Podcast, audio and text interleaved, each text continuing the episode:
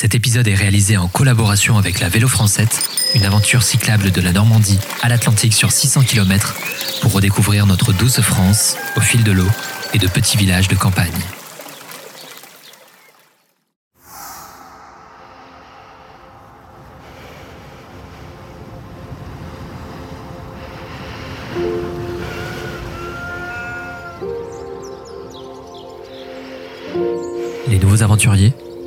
Aux quatre coins de la France, c'est parti pour l'aventure.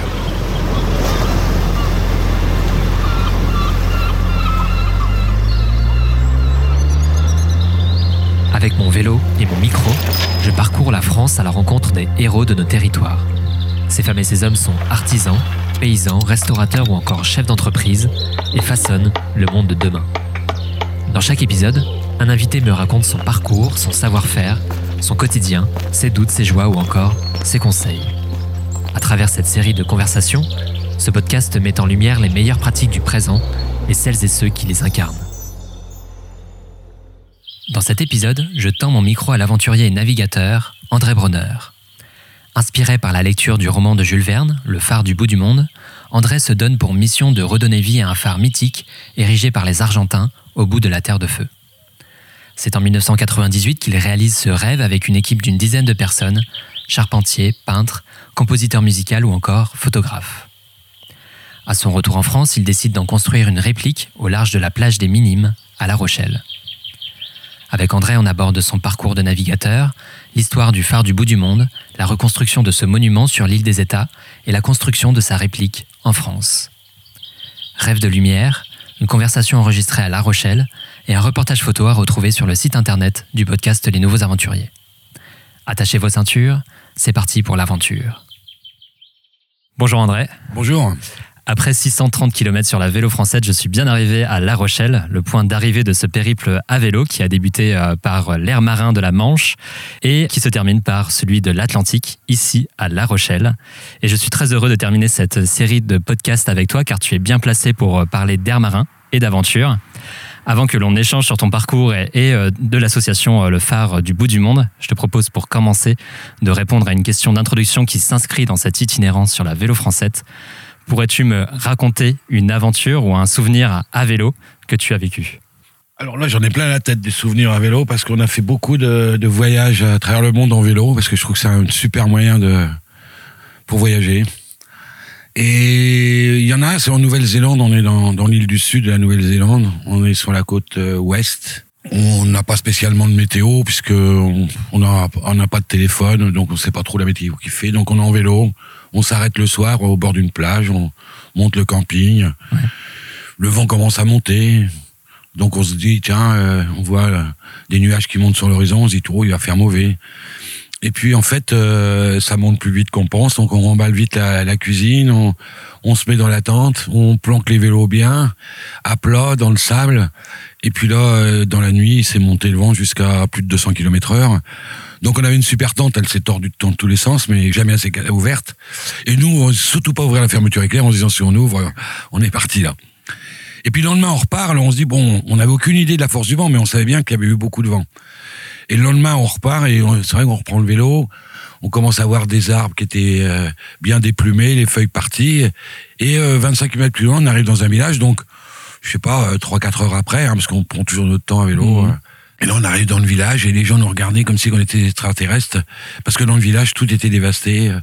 Il y avait les tuiles étaient parties, euh, les poteaux étaient tombés, les arbres déracinés. Et nous disaient, vous étiez où cette nuit? On était au bord de l'eau, à la tente, et nous, on s'était euh, en gros pas rendu compte qu'il y avait eu 200 km heure de vent et, et le village à côté avait été ravagé. Et ça, c'était impressionnant dans la tête des gens. Mais on était comme des extraterrestres qui arrivaient dans le village en vélo. Et, mais vous étiez où cette nuit quoi? Génial. Bah, le podcast euh, Les Nouveaux Aventuriers met en avant les savoir-faire de nos régions et les femmes et les hommes qui les incarnent. Pour cet épisode en série spéciale avec la Vélo Française, nous souhaitions mettre en avant des projets qui reflètent cet itinéraire. Le phare du bout du monde fait aujourd'hui partie du patrimoine euh, local et son histoire est atypique. On va y revenir dans quelques instants. Avant de parler de ce projet un peu fou, pourrais-tu bah, te présenter euh, rapidement, me dire où tu as grandi, puisque je crois que tu n'as pas toujours eu le pied marin? Ah non, non, moi je suis d'un Reims, donc Bon, j'ai fait beaucoup de sport, hein, beaucoup d'athlétisme. Après, je suis parti faire mon service militaire en Guyane. De la Guyane, j'ai rencontré des gens du bateau. Tout le monde parlait de La Rochelle. Euh, euh, magnifique, une ville superbe à visiter, à, à vivre. Et donc quand je suis rentré à Reims, je me suis dit, hop, tout de suite, je, je prends une, une voiture et je vais à, je vais à La Rochelle. Et voilà, je suis jamais reparti. Et ça, c'était en 76, 1976. Et comment est né ton intérêt justement et ta passion pour euh, la mer? Est-ce que tu as des souvenirs justement de ta première euh, rencontre avec cet univers marin? Ah, ma première rencontre, alors ouais, elle est spéciale parce que ma première rencontre, je suis encore à Reims. Ouais. Et je vends des billets des écoles laïques. Et il y avait un billet rose, c'est le billet du vendeur. Et j'ai gagné un voyage au Tréport D'accord. avec ça. Et donc je suis parti en bus de Reims au Tréport. Et j'étais, alors pour moi, le, la mer, la mer c'était le sable, c'était, euh, mais pas les galets, quoi. Mhm. Jamais j'avais imaginé que ça pouvait être les galets. Et là, j'arrive au Tréport et je vois les galets, tout ça. Je me, je me suis dit, mais on m'a menti toute ma vie. la plage, il a pas de sable, c'est des galets, quoi. Et j'étais super déçu en arrivant. Ah oui, Et parce que t'attendais, tu Ah bah t'attendais ouais, à un, m'attendais un pas du tout à ça, ouais. paradisiaque. Et toi, t'arrives au Tréport, sous la flotte, les galets, tu Ouais. te dis, ben, non, c'est pas ça, pas, pour moi, c'est pas ça la mer. Ah, ça, c'est ma Ça, première ta rencontre. première rencontre. Ouais. Et puis euh, ta passion en fait est devenue après ton métier. Eh ben, parce que oui, t'es parce que je euh, suis, je suis venu à La Rochelle et puis euh, le hasard des choses a fait que j'ai rencontré des gens qui me disent ah il y a au club nautique ils cherchent quelqu'un euh, pour remplacer euh, la personne qui s'occupe des bateaux pour les régates. Ouais. J'ai postulé, on m'a pris. Puis voilà, ça a commencé là, euh, le monde de la mer.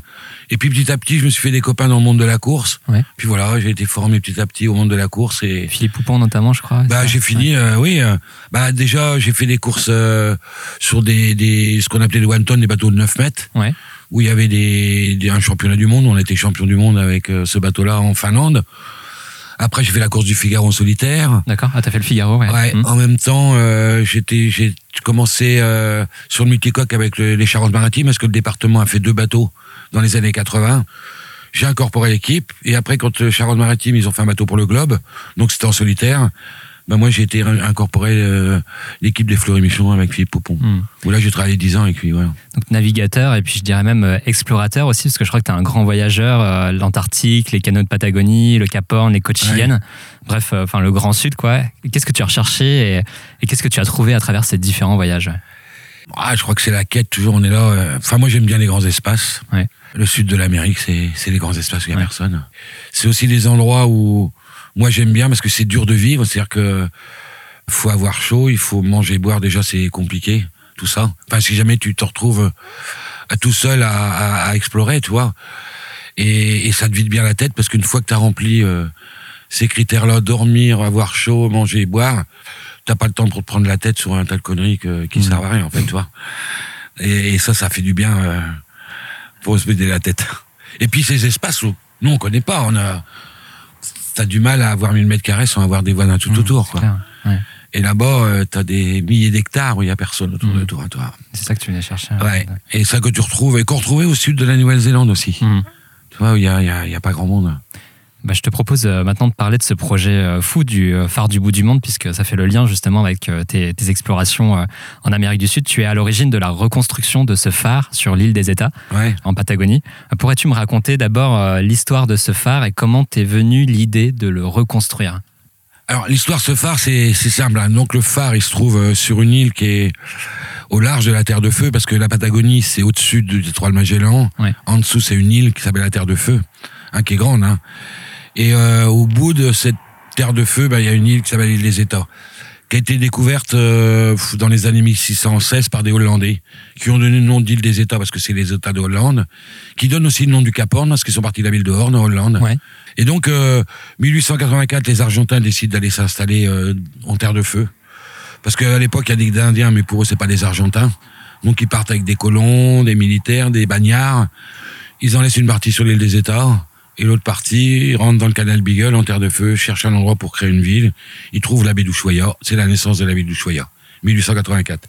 Sur l'île, c'est compliqué de vivre parce que il y a, il y a possible de faire la culture à cause des conditions météo, mais c'est de Ouais. faire l'élevage. Donc, ils sont dépendants des bateaux qui viennent de Buenos Aires. Et ces bateaux-là n'arrivent pas toujours en temps et en heure. Donc, les gens qui vivent sur l'île, ben, des fois, ils restent des jours sans manger. Donc, en 1902, le gouvernement décide de rapatrier tout le monde sur Ushuaïa. L'île est abandonnée. Et sur l'île, quand ils sont arrivés, ils avaient construit un phare et ils avaient construit un bagne. C'est une petite communauté de 70-80 personnes qui vivent pendant 18 ans. Donc, l'île est abandonnée 1902. 1905, Jules Verne est au courant qu'il y a eu ce phare. Il écrit un roman qu'il appelle Le phare du bout du monde. Alors lui, il est au courant parce que il, s'est- il y a une énorme euh, expédition française qui est restée trois ans en terre de feu avec euh, une quinzaine de scientifiques. D'accord. Ils ont fait un travail énorme. Et quand ils sont rentrés en France, ils ont fait beaucoup d'expos. Et Jules Verne a été à ces conférences. Et il s'est nourri de ça pour écrire le roman. Mhm. Voilà, donc 1905. 1993, moi je bosse sur les bateaux de course, hein, sur les catamarans, euh, sur les transats, sur le monde de la mer. De temps en temps, comme il n'y a pas de course l'hiver ici, je vais euh, sur Ushuaia parce que j'ai des copains qui font du charter là-bas, qui emmènent des gens. Depuis Ushuaia en Antarctique, depuis Ushuaia à la Terre des États, depuis Ushuaia dans les canaux de Patagonie ou en Géorgie du Sud. Et là, à un moment, on va sur l'île des États et il y a le livre de Jules Verne euh, sur le bateau et on se dit, bah tiens, pourquoi on n'irait pas, euh, par rapport à Jules Verne, voir si ce phare existe réellement Et donc, ça donne un but à un voyage. On est en quelle année là du coup? 93, 1993. Et c'est là que, euh, bah, pour la première fois, tu réalises une première expédition sur l'île des États, c'est ça ou- Ouais, ben on part en te- bateau et puis voilà, ça donne un but. voilà, on retrouve les ruines du phare. Ouais. Et puis voilà, alors ce qui était rigolo, c'était de suivre la description que donnait Jules Verne euh, Ouais, du nord de l'île, voir si ça correspondait. En fait, c'est à peu près juste. Voilà, et au retour, à un moment, je décide de descendre du bateau, on s'arrête à un endroit. Et je me dis, oh, j'irais bien voir l'intérieur de l'île et, et je vous retrouve 15 km plus loin. Je suis tout seul à voir descendre, les autres ne veulent pas descendre. Puis voilà, je pars euh, pour les retrouver euh, 4 heures après, quoi. Il y a 15 bornes. euh, moi, je suis quelqu'un qui a fait beaucoup de sport, donc ça pose pas de problème, les 15 bornes. Je pars en basket, euh, avec un, petit kawaii haut et bas, j'emmène une pomme. Puis au dernier moment, la femme du capitaine, Claudie, elle me dit, mais prends des allumettes aussi. Donc, je prends deux allumettes de survie, ces grosses allumettes, et un bonnet qu'elle me donne. Puis me voilà parti. Et en fait, le premier jour, je, je retrouve pas du tout le bateau parce que c'est très très dur à pénétrer la forêt. C'est un enchevêtrement d'arbres euh, tombés uns sur les autres avec le vent. Très compliqué à pénétrer. Très luxuriant aussi. Ouais. Et donc, je suis obligé de me faire un premier abri la nuit. Je cherche un, un abri rocheux, puis je fais du feu. Dans un moment, je m'endors et j'ai mis mes chaussures un peu trop près du feu. Et en fait, euh, le feu, pendant que je dormais, s'est un peu activé et ça a commencé à brûler mes godasses. D'accord. Ok, Donc, donc, tu euh, perds tes chaussures là. Alors, les- le gore, tout le Gore-Tex est cramé. Alors, euh, bon, ça démarre mal l'histoire. Et puis le deuxième jour, je suis perdu. Le deuxième jour, euh, je suis obligé de faire du feu, mais là, je trouve pas d'abri rocheux, c'est compliqué de faire du feu. Et puis là, je perds le briquet. Parce que dans la précipitation de faire le feu, je le pose quelque part, j'ai jamais retrouvé. D'accord. Et là, il commence à neiger. Et troisième jour, en fait, je reviens à l'endroit où je suis parti. Et là, je me dis, mais qu'est-ce que je fais là, quoi Ouais. Et je passe la nuit comme ça, et je me dis, bon, bah, dans le main, de toute façon, en suivant la côte, je peux pas me perdre. Non, je pars la côte, et dans l'après-midi, je vois le bateau qui passe, qui sort d'un cap et qui passe devant moi à deux kilomètres. Alors, je saute, je crie, je hurle, il me voit pas. Et pour finir, je, me dis, il faut que je fasse un feu. Donc, je prends mon kawaii, euh, j'allume la dernière allumette de survie. Parce que quand j'ai perdu le briquet, le, le deuxième jour au soir, il me restait plus que deux allumettes de survie. Que j'ai utilisé la troisième jour pour faire le feu la nuit. Et là, il m'en reste qu'une. Et donc, ben, je l'allume et je brûle mon, mon kawaii, je mets des herbes dessus pour que ça fume. Et le bateau, malheureusement, ne voit pas, il continue. Et là, j'ai plus de kawaii et j'ai les sandales aux pieds. Et là, je suis dans 80 cm de neige. Et eux, c'est l'horreur. Eux, ils me cherchent partout. hein. Eux, ils arrivent le soir euh, avec un bâton sur la plage. euh, ils, ils pensent que je suis mort. Après, le lendemain, ils me cherchent dans les montagnes. Ils crient parce que je suis tombé dans un trou. euh. Et eux, c'est l'horreur. Et moi, j'arrive à gérer ça en me disant, bah maintenant, euh, j'ai plus qu'à suivre la côte et je vais arriver. Alors quand je les vois passer, à un moment, je me dis, bah soit je retourne derrière, je me doute bien qu'ils vont à l'endroit où ils m'ont laissé. Ouais. Mais je me dis, j'y serai pas ce soir. J'y serai peut-être demain, la journée. Mais si ça se peut, ils vont pas rester, ils vont repartir, on va se croiser. On s'est donné rendez-vous là, j'y vais. Voilà, hop, ça continue. Et donc le soir, bah, il y a une, énorme tempête qui monte. Après les avoir croisés, moi je conduis mon chemin, puis là j'ai plus de feu. Et là, à un moment, je suis dans un cul-de-sac au fond d'un, d'une péninsule qui est là, et, j'entends la mer rugir de partout, le vent, la neige à l'horizontale, il y a plus de 100 km heure de vent. Je monte un fossé, je sais pas quoi faire. Et là, je trouve un arbre et je me dis, bon, je tourne autour, il faut pas que tu t'arrêtes, sinon t'es mort. Enfin, deux. Ouais. Et je passe la nuit comme ça, et le lendemain, j'arrive à passer un petit col, et je mets la journée à aller au fond du fjord, et on se retrouve que le sixième jour. Et à partir du moment où j'étais revenu à mon point de départ le troisième jour, il y avait une idée qui commençait à me trotter dans ma tête en me disant euh, Putain, mais tu t'es mis dans une sacrée galère là. Euh, je sais pas comment tu vas en sortir, mais si jamais tu t'en sors, tu vas revenir. Et le sixième jour que j'ai revu les copains, enfin, ai dit, bah, écoutez, c'est bien beau, mais les prochaines, moi, je reviens parce que je peux pas en rester là avec cette île. Et donc cette année-là, c'est là où tu trouves les vestiges, c'est ça, du Bah, phare c'est parce qu'à rester deux mois à un moment, alors au début, euh, euh, j'y vais 15 jours. Hein. Hmm. Et puis là, en 15 jours, je vois que ça va pas le faire. Ouais. Comme ça. Donc euh, je reviens. Et là, quand je repars, ben, je me dis, de toute façon, faut pas que je sois en, en nomade sur l'île. faut que je me fasse un campement. Et donc l'idée de me dire, ben, je reviens et je vais me faire une cabane dans un arbre. Voilà, et je reviens avec euh, les trucs pour me faire une cabane. Et je me fais une. Et là, je reste euh, après euh, un mois et demi là. D'accord. Et là, après, je fais des raids sur l'île. Et en faisant un de ces raids, je retourne à l'endroit où il y avait les ruines du phare. Puis voilà, quand t'es deux mois tout seul, toi, l'imagination, elle est fertile. hein. Tu parles aux nuages, tu parles aux arbres, enfin, tu parles à tout le monde.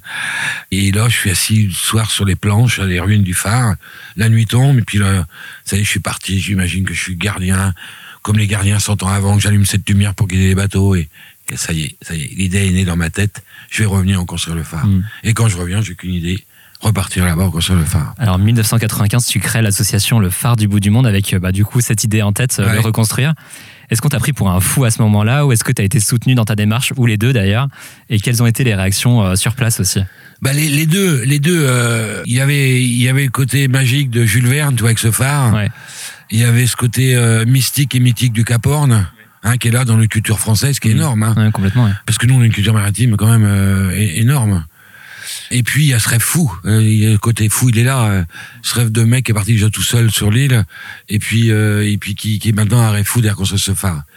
Alors ça, c'est le côté français. Et après, côté là-bas, un tas de démarches diplomatiques parce que tu pouvais pas aller là-bas euh, reconstruire le phare sans que ça soit déclaré d'intérêt national. Il a quoi. fallu la- les convaincre aussi. Donc il y a cinq ou six ministères qui signé un décret hein, avec un numéro, une date, euh, Ouais. décrétant euh, la reconstruction de l'association du phare du Boudin et décréter l'intérêt national par l'Argentine, la Chambre des députés, euh, le- les monuments historiques, enfin toi, toute cette autorisation-là et après, il fallait trouver de l'argent, c'est des, pa- des partenaires. Ouais. Alors, il y a une cinquantaine d'entreprises qui sont liées au projet, plus les collectivités locales, hein, euh, c'est-à-dire la ville, le département et, et la région. Alors comment s'est déroulé justement ce projet de reconstruction, les différentes étapes? J'imagine qu'il y a eu aussi un gros travail euh, de recherche, notamment sur les plans, les récits d'expédition. Est-ce que tu peux me raconter un petit peu comment tu Ouais. avez élaboré les différentes étapes euh, pour Bah la déjà, on est parti. euh, le, les plans, c'était compliqué hein, parce que j'ai cherché longtemps. Euh, passé des mois en bibliothèque hein, en Argentine, aussi bien Marine nationale que. Ouais, donc une vraie abnégation quand même pour. euh, Eh ben ouais, ouais, bah pour essayer de retrouver les plans, j'ai pas retrouvé un plan du phare. Le seul document qu'on avait, c'est première expédition belge en Antarctique, Ouais. avec un bateau qui s'appelle le Belgica. C'est Adrien de Gerlache qui est le commandant de cette expédition-là. Il s'arrête sur l'île des États avant de, pa- de- de franchir le Drake pour arriver en Antarctique pour faire de l'eau et il fait une photo. On est en 1898 D'accord. et, et on a, nous on a travaillé par rapport à ce document. On a mis un bureau d'études dessus, spécialisé dans le bois et qui a travaillé là-dessus. Il y a combien de personnes qui ont participé d'ailleurs à ce projet de, de reconstruction alors On était 10. 10, ok. Mais l'idée, c'était de monter ça comme ça se faisait au temps du siècle des Lumières, à une époque où la caméra et l'appareil photo n'existent pas. Ouais. Donc j'emmène un peintre, j'emmène un illustrateur, j'emmène un compositeur de musique, qui lui, bah, un compositeur de musique, moi, magique, parce que lui, tout est son, quoi. Ouais. Ton pas dans le dans l'herbe, c'est un son, ta voix, c'est un son, tout est son. Et lui, c'est tout mettre en musique. Fait, c'est mettre une note sur chaque chose. Ça, c'est magique, hein. Et puis un, un photographe. Après, moi, j'ai filmé, et puis euh, et après, il fallait des, quand même des artisans euh, du bois et du zinc, parce que t'as quand même le faire à construire. Alors tout le monde s'y est mis, hein, mais il fallait quand même des spécialistes là-dedans. Alors c'est en 1998 que Ouais. le phare a inauguré. Bah, Qu'est-ce que tu as ressenti à ce moment-là, au moment de l'inauguration? J'imagine que même les locaux devaient être absolument. euh, Ah bah l'inauguration, elle se fait des- ça sur l'île, c'est un petit comité, parce que l'Argentine, euh, donc le phare, lui, il est construit en France. hein. Ouais. Tout est numéroté, chaque, donc on le monte complètement hein, pour être sûr d'avoir tout. On numérote chaque bout de bois, parce que les charpentiers ont un codage pour euh, toutes les pièces de bois. hein. Donc c'est codé comme ça, c'est mis dans un conteneur. Tout part à Ushuaia, et là après c'est la marine argentine qui nous emmène tout depuis Ushuaia jusqu'à sur l'île des États. Sur la plage à l'île des États, et de la plage au lieu même du phare, on a un kilomètre cinq de transport à dos d'homme pour emmener tout le matériel là-bas. Ah, on a tous les jours, on emmenait du bois tous les jours, tous les jours. Hmm. Hein, c'est un gros boulot. Et donc après bah, l'inauguration, il y a quelques journalistes qui sont là, il y a quelques militaires, un représentant de la ville d'Ushuaia, Ouais. parce qu'on lui donne, euh, on lui remet les clés. C'est sûr que c'est émouvant parce que euh, voilà, t'arrives au bout de ton rêve, c'est la fin. C'est comme si t'arrivais au bout de l'horizon que tu vois et, et tu te dis derrière c'est le trou que tu plonges quoi. Et euh, voilà et puis en même temps c'est vachement émouvant parce que t'as tous les gens qui ont été avec toi ce soir-là et qui sont là, qui sont aussi émus que toi parce que c'est devenu leur histoire aussi. Mm. Et euh, ouais, c'est il y a plein de choses, plein de on saute dans les bras on, parce que ça y est, c'est réussi et puis en même temps euh, c'est fini et il y a cette tristesse, un mélange de tristesse et de joie. Et puis bah justement, à ton retour en France, tu décides d'ériger euh, en mer et sur pilotis cette fois-ci une réplique de ce phare. Alors ça, ça a été fait avant, avant qu'on parte, on savait Ouais. déjà que ça allait se faire. hein. Ah, tu savais déjà que tu avais Bah déjà ouais, ce parce plan de faire. Parce que La Rochelle, c'est un port. C'est un port qui est, qui est marqué par, euh, dans son histoire, par les bateaux qui partaient découvrir le monde et qui revenaient partager euh, les richesses qu'ils avaient découvertes. Pas seulement les richesses euh, tonitruantes, mais les richesses euh, culturelles. Tu vois. Comment vous avez choisi justement l'endroit pour faire cette réplique Il était simple. Avant, il y avait un, une- un poteau D'accord. qui était peint en blanc qui balisait cet endroit-là. Ok. Donc là, c'est du côté de la plage des Minimes, c'est Ouais, ça? ouais, ouais, ouais, Ouais. Et qui était là et qui avait pas de lumière. Et, et donc, on s'est dit, ben, pourquoi on le mettrait pas là? Alors, comme il était dans l'eau, on le mettait sur pilotis. Et puis, euh, on est tombé aussi au bon moment euh, qu'il y avait le, le- le 1er janvier 2000 qui arrivait et que chaque ville cherchait un événement pour fêter ce passage de siècle, ce changement de siècle.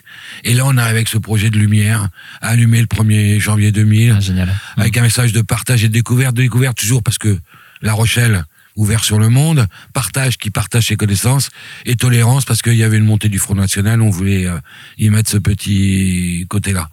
Et donc, euh, voilà, il s'est monté comme ça, et la ville a dit, euh, a dit banco, on y va, quoi. Hmm. Alors une question qui va peut-être te sembler bête, mais quel a été le, le phare le plus difficile à construire? Oh, alors là, ouais, mais c'était même pas dur là-bas, mais c'était plus dur là-bas, parce que là-bas, c'est nous qui l'avons construit. Ouais. Ici, c'était pas possible, c'était un bâtiment public, fallait qu'il y ait un appel d'offres. Euh, mais là-bas, justement, c'est cet effort qui était riche, euh, parce que tout le monde a envie de construire, donc le fait de porter tous les jours, tu portais ta croix pour construire euh, ce, toi, ce Mhm. phare. Quoi. Alors pour fêter les 20 ans de la construction de la réplique du phare du bout du monde ici à La Rochelle, tu as permis à 200 personnes de devenir gardiens de phare le temps d'une journée. Alors est-ce que tu peux m'expliquer ce projet aussi un peu fou d'ailleurs de permettre à 200 personnes de vivre dans ce phare? Bah euh, voilà. après, euh, le phare est construit à La Rochelle. Je pars sur d'autres projets. Un projet sur l'Antarctique avec Isabelle Autissier. Après, euh, qui n'a pas pu se faire pour des régions. euh, on n'a pas trouvé le budget euh, total pour euh, réaliser le projet qu'on voulait faire avec Isabelle autour de l'Antarctique. Pour les 20 ans de La Rochelle, j'avais envie de faire quelque chose et de partager ça avec Ouais. les gens. Tu vois, toujours, on est toujours dans le partage en fait. Ouais. D'emmener des gens dans les histoires. Et là, en 2018, donc pour les 20 ans du phare, là-bas sur l'île des États, on est retourné avec Claire euh, là-bas et maintenant cette histoire c'est devenu un mythe dans le monde de la mer et tous les bateaux qui passent là-bas s'arrêtent pour aller euh, pour Voir le aller phare, voir le phare. ouais. Donc maintenant ils ont tous un téléphone par satellite et ils nous appellent euh, à n'importe quelle heure. Hein. Des fois c'est à 4 h du matin. Yo, je suis dans le phare, euh, tout marche bien. Ouais, mais t'aurais peut-être pu attendre deux heures pour m'appeler. Et donc, on savait que la lumière marchait pas. Et donc, moi, je voulais, pour les 20 ans, parce qu'on voulait faire un anniversaire à La Rochelle, je voulais que cette lumière, elle marche. Pour que les deux marchent, tu vois, Ouais, comme il y a de. Voilà, voilà. finalement. ouais. Ouais. Donc, on est parti avec Claire, et là-bas, j'ai proposé à l'Argentine, où il y avait une grave, déjà une grave crise économique, et qu'ils avaient d'autres priorités pour dépenser de l'argent que d'aller mettre euh, 10 ou 15 000 euros à- dans une lumière qui leur sert pas à grand-chose Hmm. Juste du rêve. Et donc, moi, j'ai proposé au nom de l'association à, à ce qu'on vienne la remettre en expliquant ce qu'on voulait faire. Et l'idée aussi, c'était de les inviter comme pays d'honneur au Grand Pavois, D'accord. parce que tous les ans, il y a un pays d'invités d'honneur. Et ça aurait- ça aurait été euh, symbolique de fêter les 20 ans à La Rochelle en invitant l'Argentine, tu vois. Bon, tout ça, c'est pas fait à cause du Covid. Euh, En plus, eux étaient en pleine élection, de toute façon, ils n'auraient pas pu venir. Et donc, quand on est arrivé là-bas en 2018, eh ben, euh, il y avait un livre d'or qu'on avait laissé euh, en 1998 en partant. C'était plus le même, c'était un deuxième. Et dedans, il y avait des textes magnifiques des gens qui passent en bateau. Et avec Claire, on s'est dit, ah, tiens, voilà ce qu'on va faire. On cherchait une idée pour entraîner les gens à La Rochelle pour les 20 ans. Et on s'est dit, bah voilà, on va inviter les gens à passer 24 heures dans le phare, tous les jours pendant un an. On va changer de gardien et de gardienne. Et on va leur demander de nous traduire leur ressenti par leur l'expression. Alors au début, on pensait l'ouvrir qu'à l'écriture, puis après on s'est dit c'est peut-être un peu bête, trop restrictif, et on l'a ouvert à toute forme d'expression. Et donc on a mis 265 ou 75 gardiens aujourd'hui dans le phare. Il nous en reste une quinzaine à passer qu'on n'arrive pas à passer à cause du Covid. Ouais. Et voilà, et c'est euh, génial. Ah, c'est génial, ouais. Alors, le métier de gardien de phare est un métier en voie de disparition. On en parlait en off tout à l'heure. Je crois qu'il n'en reste plus qu'un en France. On était en discussion sur ce sujet. Il faudrait que je vérifie cette information. Qu'est-ce que ça t'inspire finalement, le- la disparition de ce métier, de ce savoir-faire? Est-ce que ça te touche justement en tant que. Bah, moi, je pense qu'il phare, faut pas, il faut pas que ça disparaisse. Je, je crois qu'il y a un musée qui va se créer hein, autour des phares Mhm. pour récupérer tout, tout ce qui existe au niveau des phares et balises Ouais. d'anciens avant que ça se disperse. Mais euh, ouais, euh, alors euh, aujourd'hui ils sont tous automatisés, hein, euh, mais il faut que les phares ils continuent de vivre. De toute façon, c'est ce qu'on se dit tous. Si jamais on n'a pas d'électricité à bord, il faudra bien qu'il y ait des phares pour nous guider, quoi. Complètement, ouais. Hein. Et puis je crois qu'ils vont avoir une longue vie parce que ils ont tous une histoire et on peut pas euh, é- é- éteindre cette petite étincelle qui. Moi je dis toujours hein, quand euh, une lumière s'est allumée sur l'océan là pour guider les bateaux, hein, c'est une légende qui est née. Mhm. Hein, et voilà, ces légendes vont durer et perdurer. Donc il ne faut pas laisser euh, Voilà. s'éteindre. Voilà. Mm. Alors dans ce podcast, il y a une question que j'appelle euh, la question émotion. Alors quel est le moment le plus heureux et le moment le plus difficile que tu as vécu euh, jusqu'à maintenant dans tes aventures et en particulier avec euh, cette aventure, le phare du bout du monde? Est-ce qu'il y a un moment euh, heureux et un moment malheureux ou difficile qui ressort particulièrement? Des moments durs, euh, bah quand je me perds, ça se joue de peu que je laisse pas ma peau quoi. Ouais. Mais en même temps, je le vis pas mal dans ma tête parce que. Je suis là en survie, je suis serein et et, et j'essaye de faire tout pour euh, pas me laisser aller à m'asseoir dans la neige et à mourir de froid quoi. Mm. Mais bon, c'est un moment qui est, qui est quand même difficile. Un moment super joli, très fort. euh, la naissance de ma fille. Ouais. et euh, l'inauguration du phare aussi, j'imagine. Ouais, même, ouais. Mais il y a aussi, euh, comme j'ai fait de la course, il y a des victoires qui sont belles, toi. Ouais. en équipage, il y a des. Dans les moments durs, je suis tombé d'un mât de 30 mètres aussi, toi. Et... Mon sur sorti cassé, mais vivant. Ouais. Et là, tu te dis, il y a les deux. euh, Oh putain, mais moment dur, et puis ah, quelle joie d'être vivant. Alors tu es maintenant installé dans le département euh, de la Charente-Maritime. Qu'est-ce qui fait que euh, tu ne quitterais cette région pour rien au monde? Tu as tout à l'heure un peu parlé de cet attachement à La Rochelle, mais qu'est-ce qui fait qu'aujourd'hui tu, tu es particulièrement attaché à ce territoire? Oh, moi j'aime, ouais, c'est bien, c'est, on est au bord de l'eau, c'est une petite ville qui est pas trop grande. On passe pas trois heures pour la traverser. non, c'est vrai, on, on a la chance de, d'être au bord de l'eau, tu vois, ce qui s'est passé là dernièrement, euh, Mm. c'est quand même riche d'être là. C'est une vie qui bouge beaucoup, tu vois, il y a toujours la volonté des maires euh, bah, de, de, de, de faire de La Rochelle qui est un, un, un pôle de culture. Hmm. Hein, tu vois, il y a énormément de choses. Entre le festival du film de La Rochelle, le- les francophonies, euh, le festival du film d'aventure, enfin, il y en a plein. Et, euh, et pour une petite ville de 100 000 habitants, c'est énorme. Alors on approche de la fin de notre conversation. Quels sont les projets pour euh, les mois à venir avec euh, l'association Le Phare du bout du monde? Est-ce que vous avez des projets à venir? Je crois que tu aujourd'hui tu interviens dans les écoles notamment hein, sur le Ouais, projet. ouais, ouais, parce que j'ai signé une convention. euh, alors, toujours dans l'histoire de partage, hein, il y avait cette histoire de gardien, Ouais. j'ai parlé tout à l'heure, et, et d'un autre côté, je voulais emmener les enfants parce que je trouve que mon histoire, euh, voilà, c'est du rêve. Mhm. Et c'est important de faire prendre conscience aux gamins que même à 40 ans, on peut se faire une cabane dans un arbre, et que c'est important de rêver, et que s'ils ont un rêve dans la tête, eh ben, c'est jamais facile, hein, c'est du travail, de la persévérance. Mais s'ils sont, s'ils ont cette patience, les portes vont s'ouvrir et vont réaliser leurs rêves. Donc, j'aurais toujours, allez, allez au bout de vos rêves. Et puis, voilà, j'ai cette chance-là de pouvoir partager ça avec eux, les emmener dans un long voyage euh, jusqu'au, jusqu'au bout du monde là-bas, et, et ça, c'est magique avec les enfants. Alors comme à chaque fin d'épisode euh, du podcast euh, Les Nouveaux Aventuriers, je te propose de répondre à une série de questions si d'aventure. Alors si d'aventure tu devais amener un objet au phare du bout du monde, quel objet amènerais-tu? Oh, une bonne bouteille de rouge, moi, j'amènerais. Une bouteille de rouge Super. si d'aventure tu devais inviter une personnalité de ton choix au phare du bout du monde, quelle personnalité inviterais-tu? Tarantino. Tarantino. Si d'aventure tu devais conseiller un lieu à visiter aux alentours de La Rochelle, quel lieu conseillerais-tu? L'île d'Aix l'hiver. L'île d'Aix l'hiver, ouais. on note bien l'hiver. Et enfin, si d'aventure tu devais donner un titre à cet épisode du podcast euh, Les Nouveaux Aventuriers, quel titre lui donnerais-tu? Rêve de lumière Rêve de lumière, Ouais. super. Rêve de lumière. Bah pour conclure, j'invite les auditrices et les auditeurs du podcast à consulter le site internet Les Nouveaux Aventuriers pour découvrir le reportage photo de cette immersion au phare du bout du monde. Les liens sont dans la description de cet épisode. Et si vous êtes en itinérance sur la vélo française, n'hésitez pas à vous arrêter à la plage des Minimes pour observer ce phare. Merci beaucoup euh, André pour ton accueil et cet échange aventureux. Et j'espère que le phare du bout du monde continuera à rayonner et à nous faire rêver pendant de longues années. Bonsoir à vous et à vos mollets. Un grand merci d'avoir écouté cette aventure. Si vous aimez le podcast Les Nouveaux Aventuriers, vous pouvez l'aider en partageant les épisodes autour de vous. Vous pouvez également lui donner un maximum d'étoiles sur l'application Apple Podcast. Enfin, rendez-vous sur la page Instagram Les Nouveaux Aventuriers pour suivre l'itinérance de ce projet. À très vite pour de nouvelles aventures.